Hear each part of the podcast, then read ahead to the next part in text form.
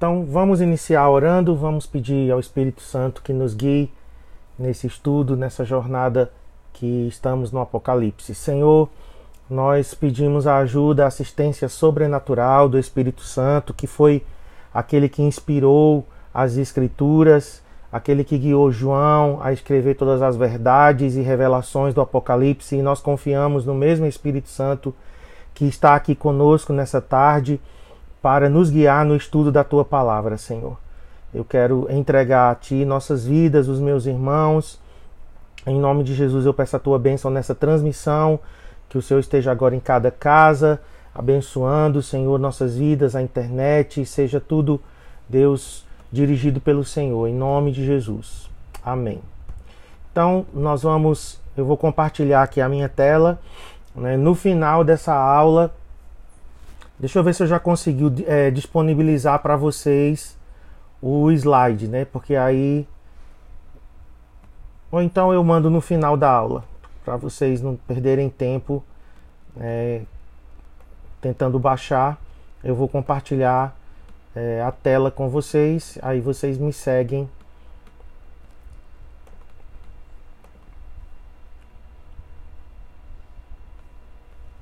Ok, então só um minutinho.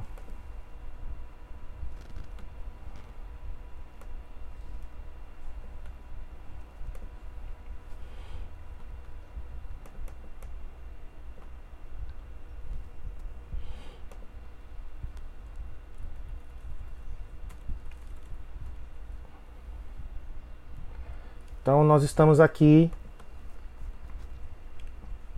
Apocalipse capítulo 4.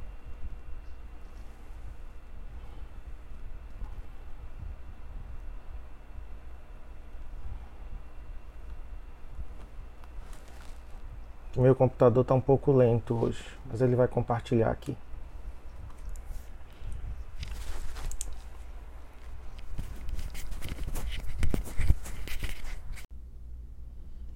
Então nós temos é, o tema da beleza de Deus, da pessoa de Deus, a aparência, o sentimento e as ações de Deus. Depois nós temos a beleza dos parceiros de Deus, a igreja entronizada, vestida e coroada. Nós vamos ter aí os 24 anciãos, né, representando a igreja entronizada. Daqui a pouco a gente vai falar um pouco mais sobre os 24 anciãos. A beleza do poder de Deus. E aí nós temos relâmpagos, vozes e trovões, representando o poder de Deus. E a presença de Deus em si, nas lâmpadas, né, nos serafins e no mar de vidro. Então, esse capítulo é um capítulo onde a beleza de Deus ela é expressa né, de forma né, tremenda. Né, seria bom que você lesse né, o capítulo 4 para que você pudesse é, entrar nesse contexto né, do trono de Deus João ele é arrebatado, né, diz no verso 1. Depois dessas coisas olhei e eis não somente uma porta aberta no céu, ele falou a primeira vez que ouvi como de trombeta ao falar comigo, dizendo: Sobe para aqui e te mostrarei o que deve acontecer depois destas coisas. Imediatamente eu me achei em espírito e armado no céu um trono e no trono alguém sentado. Então João ele é arrebatado até o céu e começa então a ter a visão né, do ambiente celestial. Ali é o ambiente da corte celestial, né, o ambiente do céu revelando a beleza de Deus.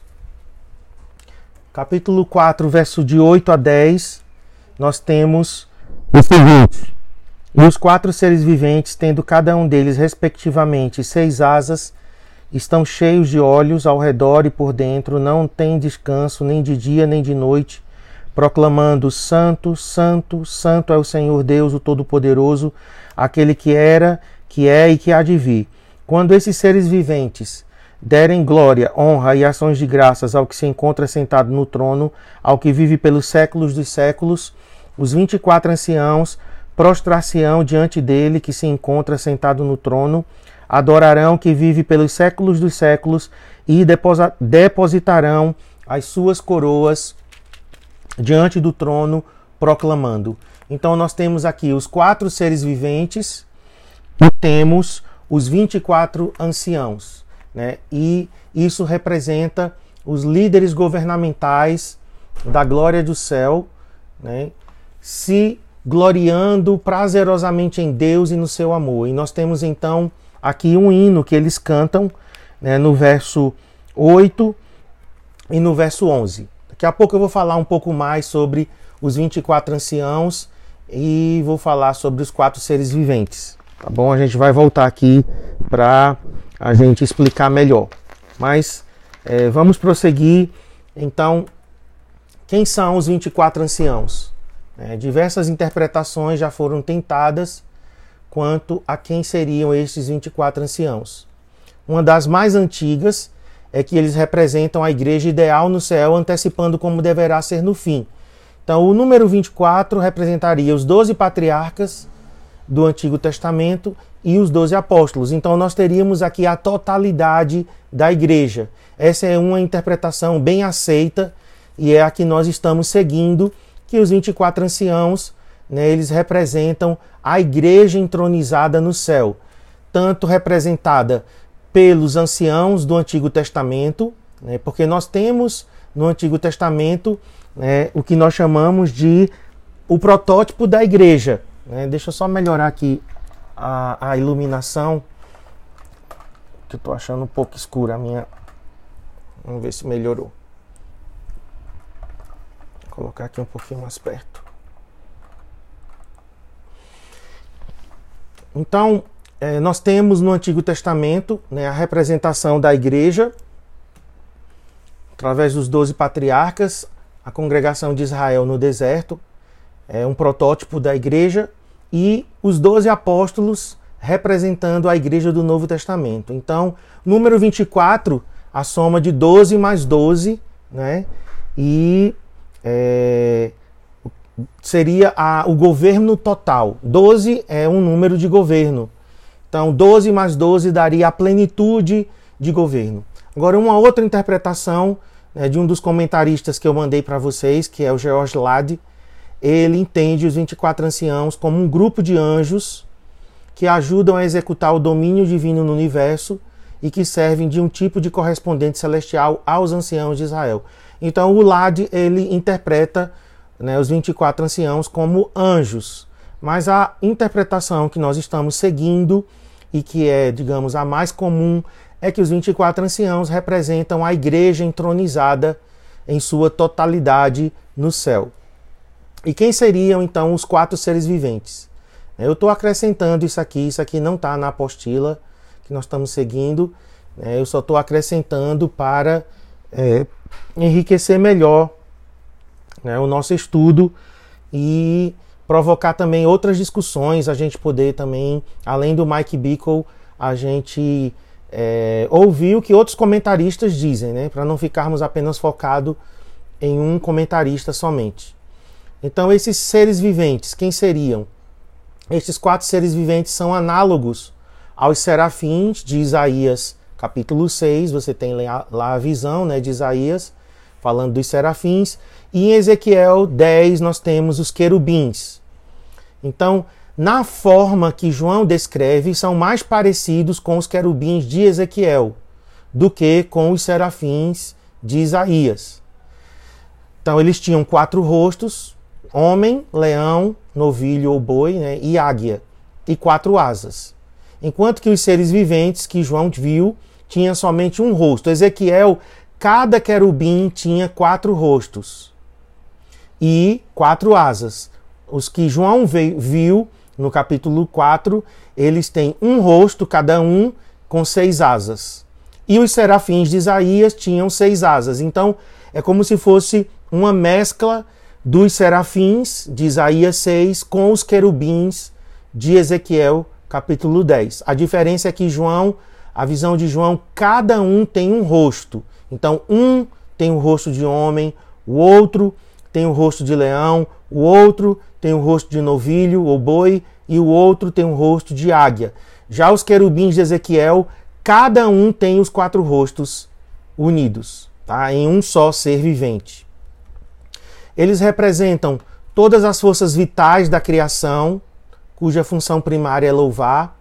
Então, quando a gente fala dos quatro, os quatro representariam as forças da criação e diz que eles eram cheios de olhos. E aqui é atenção ininterrupta. Eu queria pedir que, eu, que eu não estou podendo voltar lá, mas eu queria pedir que todo mundo colocasse o seu microfone no mudo.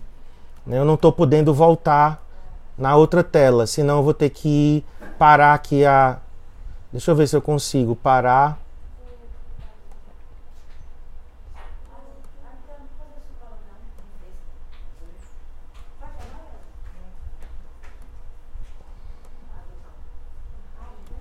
Acho que agora ficaram todos mudos, né?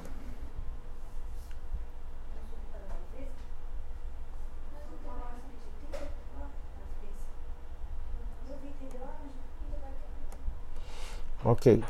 Então vamos voltar. Vou voltar a compartilhar a tela aqui com vocês. Cheios de olhos simboliza a atenção ininterrupta, então eles olham para todos os lados né, eles estão é, maravilhados né, com o Senhor. E eles proclamam isso dia e noite, noite e dia, santo, santo, santo. E aí nós temos quatro símbolos, cada um representando um símbolo. O leão representando coragem, o novilho representando força, o homem inteligência e a águia velocidade. É, tem uma tradição que vem dos pais da igreja, alguns pais da igreja, eles viam cada ser vivente como símbolo de um dos evangelhos. Então, o leão seria correspondente ao evangelho de Mateus, o boi seria correspondente ao evangelho de Marcos, o homem seria correspondente ao evangelho de Lucas e a águia seria correspondente ao evangelho de João. Mas não há uma base bíblica suficiente para a gente sustentar isso, tá? A maioria dos estudiosos dizem que não há uma relação entre os quatro seres viventes com os quatro evangelhos. Os quatro seres viventes seriam serafins ou querubins, e cada ser vivente representaria uma força da criação. Então seriam seres criados para adorar o Senhor constantemente. Então vamos mais adiante. Nós temos então o livro, né, então com os sete selos. Eu coloquei aqui para vocês é, visualmente terem uma noção do que seria o livro daquela época, né, com sete selos. Vejam que é um rolo, certo? O pergaminho. Deixa eu ver se eu consigo mostrar inteiro. Ok, aqui. Então vocês veem, é um rolo. Isso aqui é um pergaminho, certo? Bem fininha a folha né, bem frágil, e cada um desses botões vermelhos aqui são selos. Era um selo de cera. Então, quando a gente fala do livro sendo aberto, primeiro para o livro ser aberto, os selos tinham que é, ser rompidos, tá certo? Então, é, a gente vai ver a abertura dos selos primeiro, são sete, para então o livro ser aberto depois e lido. Então, como a gente está entendendo que o livro é o plano de ação de Deus para o seu filho, né, o plano de redenção, então antes do plano ser revelado, os selos vão ser rompidos um por um. Ok? Para que então o livro pudesse ser lido. É, vamos para o capítulo 5 agora, se você tiver com a sua Bíblia a gente vai é, ler alguns versículos aqui. Vi na mão direita daquele que estava sentado no trono, então na mão do Pai, um livro escrito por dentro e por fora. Não é uma coisa comum, certo? O livro ser escrito por dentro e por fora. Geralmente o livro era só escrito por dentro. De todo selado com sete selos. Então eu estou mostrando aqui para vocês o que é um livro selado daquela época, tá? Fechado. Vi também um anjo forte que proclamava em grande voz: Quem é digno de abrir o livro e de lhe desatar os selos? Ora, nem no céu, nem sobre a terra, nem debaixo da terra, ninguém podia abrir o livro, nem mesmo olhar para ele. E eu chorava muito, porque ninguém foi achado digno de abrir o livro, nem mesmo de olhar para ele. Então, no, nem no céu, nem na terra, nem debaixo da terra, ninguém foi achado digno. Então a gente vê aqui é, João dizendo né, que ele começou a chorar porque ninguém foi achado digno de abrir o livro, nem mesmo de olhar para ele. Então não há outra criatura, nem no céu, nem na terra, nem debaixo da terra, que seja digna, capaz de abrir o livro. Então, não, se não fosse Cristo, ninguém, nenhum ser humano, nenhum anjo também, não poderia quebrar esses selos para que o livro fosse aberto. E aí então, um dos anciãos, né, um daqueles 24 anciãos, se dirige até João e diz: Não chores. Eis que o leão da tribo de Judá, a raiz de Davi, venceu para abrir o livro e os seus sete selos. Então a gente vê um dos anciãos agora remetendo a promessas messiânicas. Nós temos o leão da tribo de Judá. Então Judá era uma das doze tribos. Havia uma profecia messiânica em Gênesis, né, se você puder ir lá para Gênesis 49, de onde vem esse título, né, leão da tribo de Judá. É interessante que vocês ou tenham a Bíblia aí em mãos, né, ou vocês acessem por um outro meio, que vocês estão vendo talvez pelo celular, por um notebook, mas é bom que você acompanhe a leitura, tá bom? É... Gênesis 49 diz assim: quando Jacó reúne os filhos para abençoá-los. Judá, Verso 8, tá? Gênesis 49, 8. Judá, teus irmãos te louvarão, a tua mão estará sobre a cerviz de teus inimigos. Os filhos de teu pai se inclinarão a ti. Agora vê o verso 9. Judá é leãozinho. Então, é desse versículo aqui, Gênesis 49, verso 9. Judá é leãozinho, da presa subiste, filho meu, encurva-se e deita-se como leão e como leoa. Então, novamente, temos Judá como leão. Quem o despertará? Agora, olha o verso 10. O cetro, cetro fala de quê? De realeza, cetro fala de governo. O cetro não se arredará de Judá, nem o bastão de entre seus pés, até que venha Siló, e a ele obedecerão os povos. Tem uma versão que diz: até que venha aquele a quem pertence o reino, o cetro. Então, essa profecia de Jacó, Jacó visualizou né, antecipadamente aqui quem seria Judá, e de Judá viria o leão. Tanto que no estandarte de Judá, lá em Números, tem as tribos organizadas ao redor do tabernáculo. Então, Judá, o símbolo do estandarte de Judá era um leão. Olha o galo cantando aí, viu, para vocês. É, então, o título Leão da tribo de Judá vem da profecia messiânica proferida por Jacó àquela tribo. E depois temos outro título dado a Cristo, a raiz de Davi.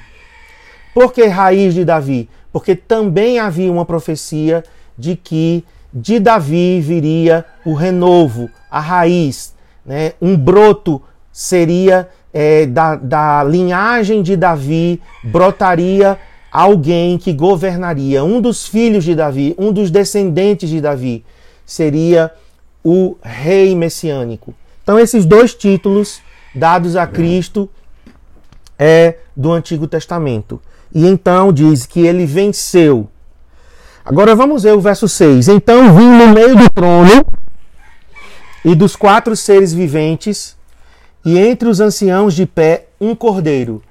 Isso aqui é demais. Por quê? Porque nós temos o anjo os anciãos dizendo o leão de Judá, mas quando João ele olha, ele não vê um leão, ele vê um cordeiro. Então, Jesus, ele venceu como leão porque ele sofreu como cordeiro. Então, nós estamos aqui diante de Cristo como leão de Judá, mas também como o Cordeiro de Deus que tira o pecado do mundo. Então, essa cena ela é muito linda, porque nós estamos vendo aqui as duas faces de Jesus. Jesus, para os seus inimigos, ele é leão, mas para Deus Pai, ele é cordeiro. Ele foi obediente até a cruz, até a morte de cruz, né? ele se humilhou, ele foi levado é, como cordeiro mudo aos seus tosquiadores. Então, para o Pai, Jesus é cordeiro, mas para os seus inimigos, Jesus é o leão. E ele só venceu como leão porque ele sofreu como cordeiro. Continuando o verso 6, ele tinha sete chifres. Aqui nós temos a plenitude de poder e de autoridade sobre Cristo. Sete é o número da perfeição e chifres é símbolo de autoridade, de poder. Então, Cristo tem a plenitude do poder de Deus, da autoridade divina. E também que ele tem sete olhos, bem como sete olhos que são os sete Espíritos de Deus enviados por toda a terra. Sete olhos representa é, aqui os sete Espíritos. Quem são? Quais são os sete Espíritos de Deus? Aí nós temos que ir lá para Isaías capítulo 11. Então vamos voltar lá e ver quais são os sete Espíritos de Deus que inclusive está também relacionada à profecia de que Cristo é da raiz de Davi. Diz assim, Isaías 11: Do tronco de Jessé sairá um rebento, e das suas raízes um renovo. Olha aí, a raiz de Davi profetizada em Isaías 11. Repousará sobre ele, sobre quem? Sobre o renovo de Jessé, sobre a raiz de Davi. Repousará sobre ele o espírito do Senhor. Então aqui nós temos um o espírito de sabedoria, 2. O espírito de entendimento, 3. O espírito de conselho, 4. O espírito de fortaleza, 5. O espírito de conhecimento, 6. E o espírito de temor do Senhor, 7. Esses são os sete espíritos de Deus. Claro que é só um Espírito Santo, o Espírito Santo é só um, são sete atributos, sete qualidades do Espírito Santo que repousam na sua totalidade sobre Jesus. Lá em João diz que Jesus recebeu o Espírito Santo sem medida. Nós temos o Espírito Santo habitando em nós, mas é diferente de como o Espírito Santo habitou em Cristo. O Espírito Santo habitou em Cristo na sua plenitude. Então, voltando para Apocalipse 5, nós temos sete chifres, autoridade total. E nós temos então sete olhos, representando né, conhecimento e discernimento completo, discernimento perfeito. Vamos mais adiante agora.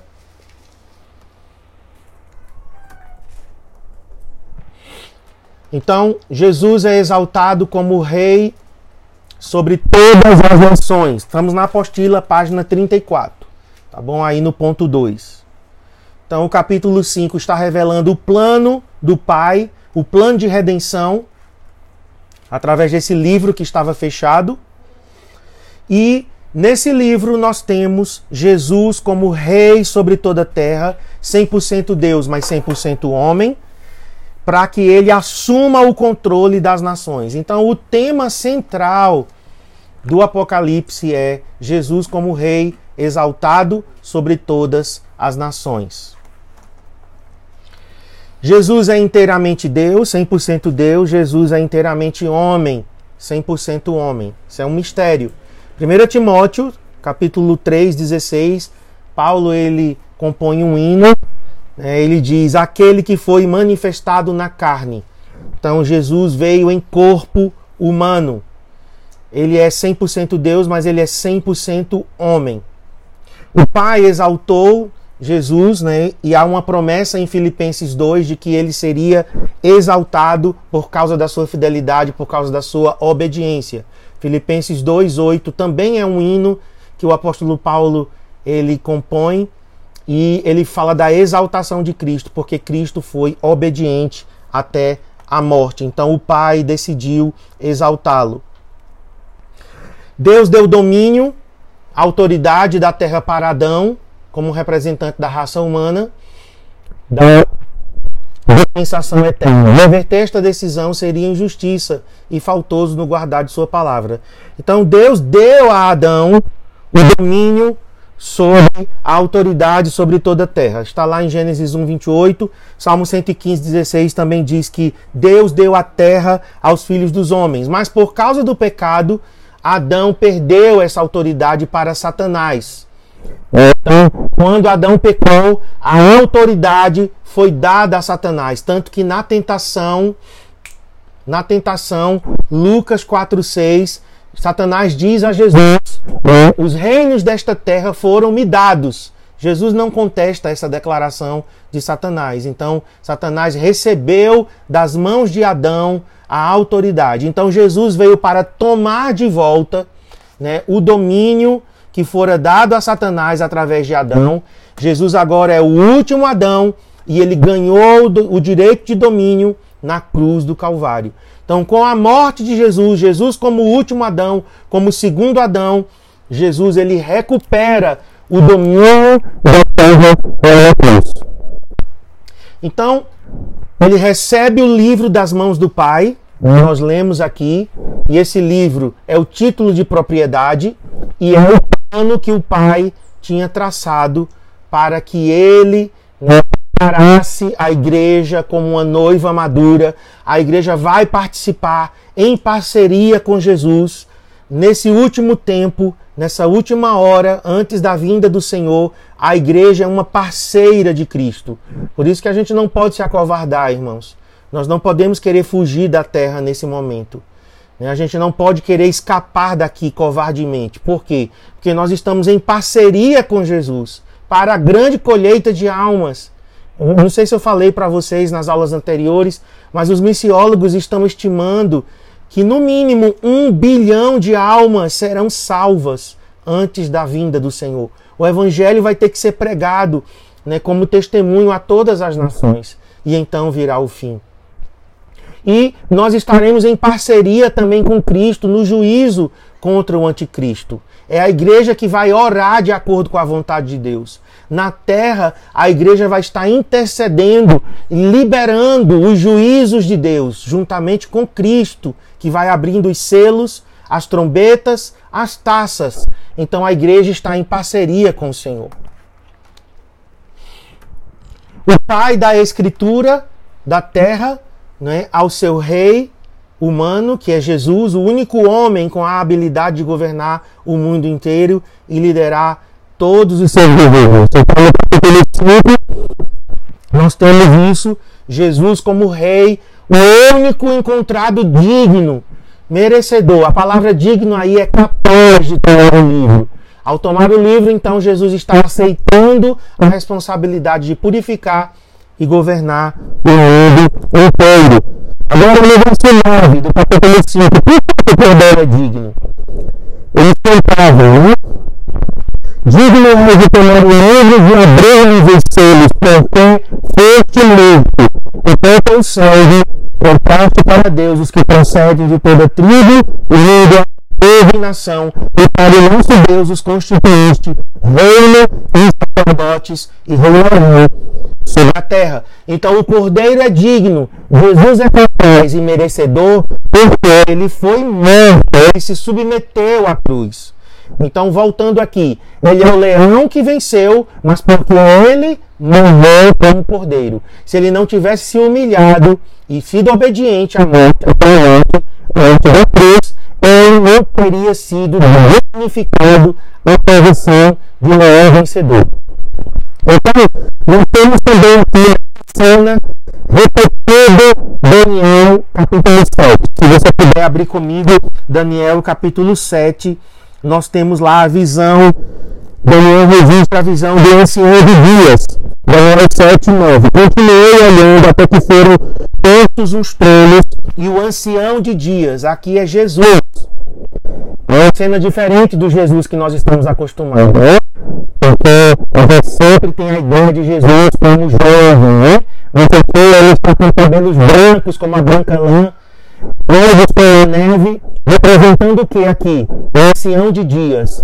É preexistência. É preexistência. É Cristo que existe pela eternidade juntamente com o Pai e com o Espírito, o ancião de dias, o Pai da eternidade. Então, Cristo aqui é revelado como alguém cheio de majestade, cheio de responsabilidade e de liderança. Então Daniel viu o ancião de dias se assentando. Sua veste era branca como a neve e os cabelos da cabeça como a pura lã. E o seu trono eram chamas de fogo, e as suas rodas eram fogo ardente. Um, um rio de fogo manava e saía de diante dele.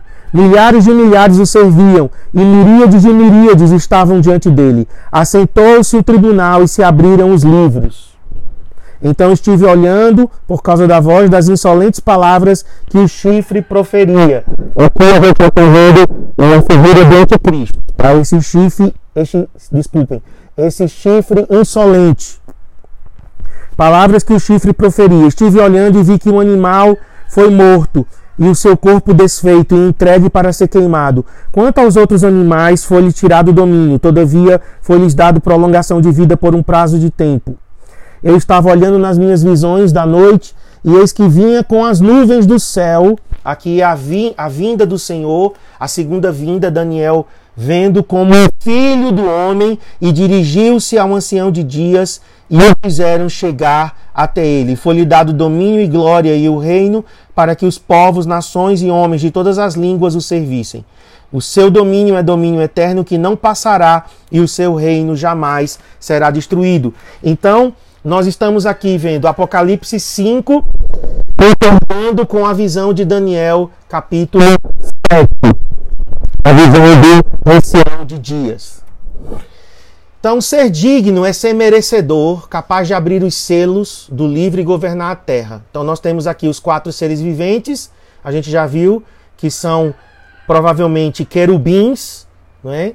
e os 24 anciãos representando o governo humano, a igreja entronizada. Já vimos também sobre os 24 anciãos. Então eles concordam e cantam uma canção de amor, dizendo que Jesus é digno, e eles concordam com o decreto do Pai em dar a Jesus a liderança da terra. Então nós temos aí, de 8 a 10, no capítulo 5, os seres viventes e 24 anciãos cantando a dignidade do Cordeiro. Por que ele é digno? Então nós vamos ver aqui três aplicações. Porque, primeira coisa, Jesus vale a pena. Vale a pena nós termos ele como nosso pastor e como nosso líder. Né? O diabo ele busca muitas vezes levantar dentro de nós uma autopiedade, dizendo assim: ah, você não está fazendo um bom negócio buscar a Deus, entregar a Ele sua juventude, entregar a Ele seus melhores dias, esse esforço que você está fazendo não vale a pena. Né? Então, Satanás muitas vezes está dizendo isso às pessoas: se entregue. É muito difícil, a vida cristã é muito difícil, mas Paulo declara que Jesus era excelente. Ele diz: Eu perdi tudo por causa da excelência de Cristo. Então Jesus vale a pena. Vale a pena toda a nossa renúncia, toda a nossa entrega, todo o nosso sacrifício, toda a nossa vida de santidade. Gente, tudo isso vai valer a pena. Então não vamos deixar que esse engano de Satanás, né, gerando muitas vezes essa pena em nosso coração. Quantos jovens às vezes, ah, eu sou jovem demais, eu estou abrindo mão de muita coisa, eu estou abrindo mão né, do, dos meus melhores dias. Isso é uma mentira. Jesus é capaz, ele é capaz de eliminar o maligno da terra e ele será capaz de reorganizar toda esta bagunça que nós estamos vivendo. Todo esse caos político, social, econômico, toda essa crise de integridade, né, toda essa prostituição, impiedade, perversão. Jesus ele vai reorganizar tudo isso. Ele é capaz. Ele merece. Por que ele merece? Porque ele comprovou né, que ele é digno, ele é merecedor. Adão entregou o governo da terra nas mãos de Satanás, mas Jesus tomou de volta. Então ele é merecedor, ele é digno.